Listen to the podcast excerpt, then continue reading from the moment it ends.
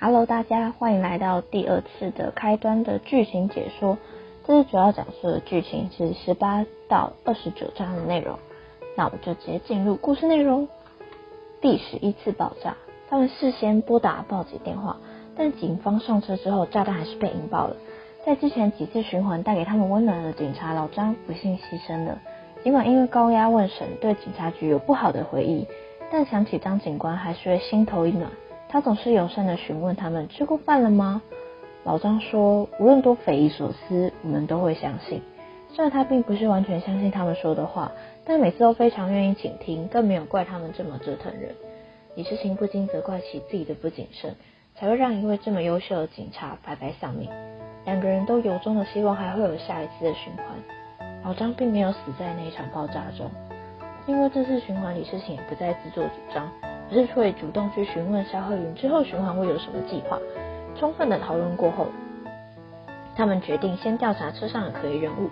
因为炸弹引爆的很快，车上的内部空间也不大，由此可推断出炸弹应该在乘客的随身物品的地方。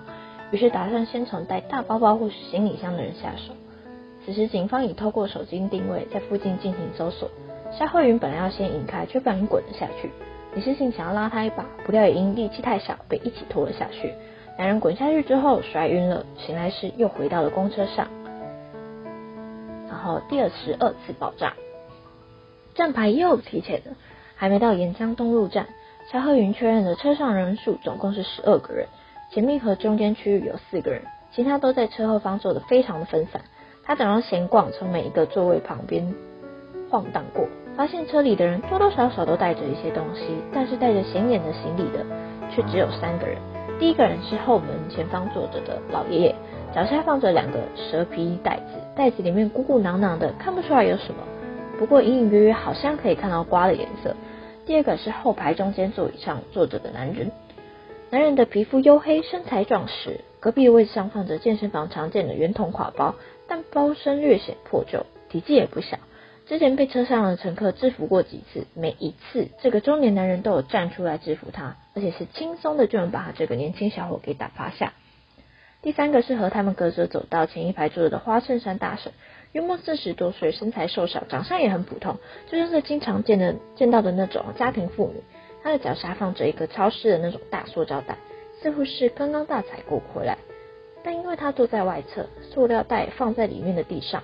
大婶的腿隔绝他的目光，根本看不清楚那个塑料袋里面有什么。小云在车上侦查情况的时候，李世情也在仔细的观察每个人的位置，努力回想每一次的爆炸的气浪是从哪个地方先落来的。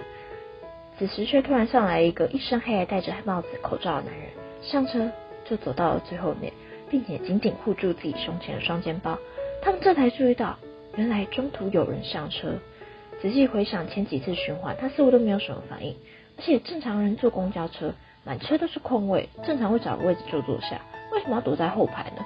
于是两人假扮情侣吵架，坐到男人的附近。突然，肖鹤云扑向男人要抢他的包，李世情要想办法安全拿包包。想不到男人只是用力一甩，肖鹤云就直接被甩开了。双方僵持不下，最后还是撞上油罐车，发生爆炸。第十三次爆炸。两人发现他拉开包包伸手之后才发生爆炸的，于是这次打算两人一起抢包，男人却因为看到肖云坐在最后一排而换了位置，于是改成李诗情先上前吸引注意力，接着肖浩云到男人后面趁其不备制服男人，却没想到男人身手不凡，反被拽了下来还打了一拳，而此时造成的骚动让车上乘客注意到后面的情况，于是上前抓住两人时，然后又发生了爆炸，第十四次爆炸，两人就在走道左右侧。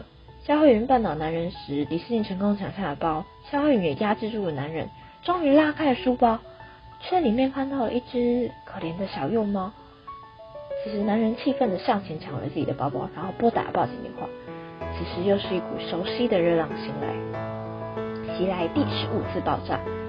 两人这次醒来时，已经快倒退到港务新村站，也就是上桥前的倒数第二站。排除了口罩男的嫌疑，又把目标放到老爷爷的身上。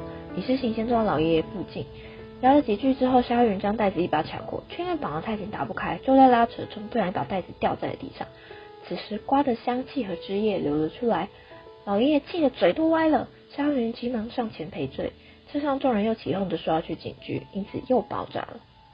第十六次爆炸，再次清醒时间已经提前到港务新村这一站上下车的时候，要下车的乘客都已经下车了。之后，提着包的健壮大叔和提着大塑料袋的大婶上了车。等思考过后，认为应该不是组织有预谋的爆炸案。虽然不清楚对方的目的，但是从车上并没有人联络警方，也没有人向社会索要赎金的情况上来看，基本上就可以排除掉团体作案的可能。毕竟怎么看，犯人大概率连自己都炸死。说是报复社会的可能性大于为了金钱犯罪。整理过后，两人要继续调查车上乘客，于是把目标锁定了提着大塑料袋的大婶。李世情假装来例假，要跟大婶结为生面，结果大婶不友善的表示自己没有，甚至叫他赶快走，不要站在他旁边。李世情逼不得已，只能强行要打开塑料袋，大婶却突然神经变，甚至一脚踹开李世情。此时，另外一位大叔过来关心李世清，因为住在附近，所以大概了解状况。在他们的面前就直接打开了行李箱，开始翻找了起来。里面除了很多杂物，并没有他们所想的炸弹。随后找出一包面纸给李诗情。他们发现，那如果不是大婶的话，那么爆炸物就可能是在大婶的身上。其实李诗情仔细回想之后，发现塑料袋里面是高压锅。但在这件事情上，李世情和夏慧又有分歧。夏慧认为带一个锅出门不奇怪啊，可能只是要带给小孩吃吧。但李世行笃定那个高压锅里面有他想要的真相。之后呢，肖慧云同意了他的做法，他直接上前拿锅，但是大神也只是沉默的抢过。眼看抢不过肖慧云，大神直接抬手拔掉了高压锅的限压阀，巨大的爆炸再一次吞噬了公车。第十七次爆炸，因上次爆炸时距离炸弹太近，两人久久还不能平复。肖慧云突然明白，循环中的物理伤害是不会有影响。但是对于精神层面的每一次都是极大的损伤，一旦他们的意志力不够坚定，会发生很可怕的事情。李诗情吓得也一直不敢，一直哭，也不敢催促肖鹤宇。毕竟在两人同生共死的过程中，他已经不仅仅是个陌生人，而是他能信赖、依靠的精神支柱。不过也透过上次的循环确认，引爆装置就是限压阀。但是不幸的是，时间不再提前。刚刚醒来的时间是大神上车的时间。就像是在暗示着他们时间快不够了。冷静过后，他们又要直接上去抢高压锅。但因为如果司机分心了，那么就有可能在一点二十九分时撞上油管车，所以他们要等到一点三十分之后才要动手。上了引桥的肖慧云压制住大神，李世情抢了高压锅，因肖慧云直接说出有炸弹，所以司机也减缓了开车速度。没想到大婶却突然拿出水果刀刺伤了肖慧云，紧接着把目标转向了李世情，最后他吓得失去了意识。第十八次爆炸，醒来之后，李世行还沉浸在恐惧之中。情绪稳定之后，开始分析上次失败原因，打算应该求寻求司机的帮助，然后再找其他的帮手。此时开始说明健壮大叔的故事。因工地出了重大事故，给人钱就把人打发走了。因为没钱，所以租了车库当房子，却因为消防检测需要彻查，车库本就不能住人，住人是房东便宜出租，可以顺便赚钱。丢了饭碗，又丢了房子，老赵只能收拾行李，打算去江北区工作，才会上了这辆公车。然后肖慧云突然传来一张纸票，纸纸条，他假扮成警察，要求老赵帮忙。老赵因见义勇为奖金，于是答应帮忙。而李世颖用同样的方法去后排找口罩男的帮忙，在确认两人都愿意帮忙之后，再告诉司机炸弹的事情，要求司机在上桥之后就马上靠边停车。老赵和肖慧云成功制服大婶之后，司机也停下了公车。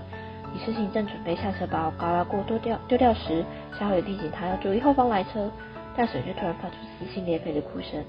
在看似一切顺利的背后，殊不知司机竟然不愿意开门。随着时间逼近，熟悉的铃声又响起，再次发生了爆炸。那我们今天第二章的剧情解说就到此为止哦。如果还有兴趣的话，就继续关注我们的 podcast。下一集呢，我们就会分析我们。第十八章到第十九章发生的一些议题的讨论啊，或是京剧的研讨，那再麻烦大家继续支持我们哦，谢谢，拜拜。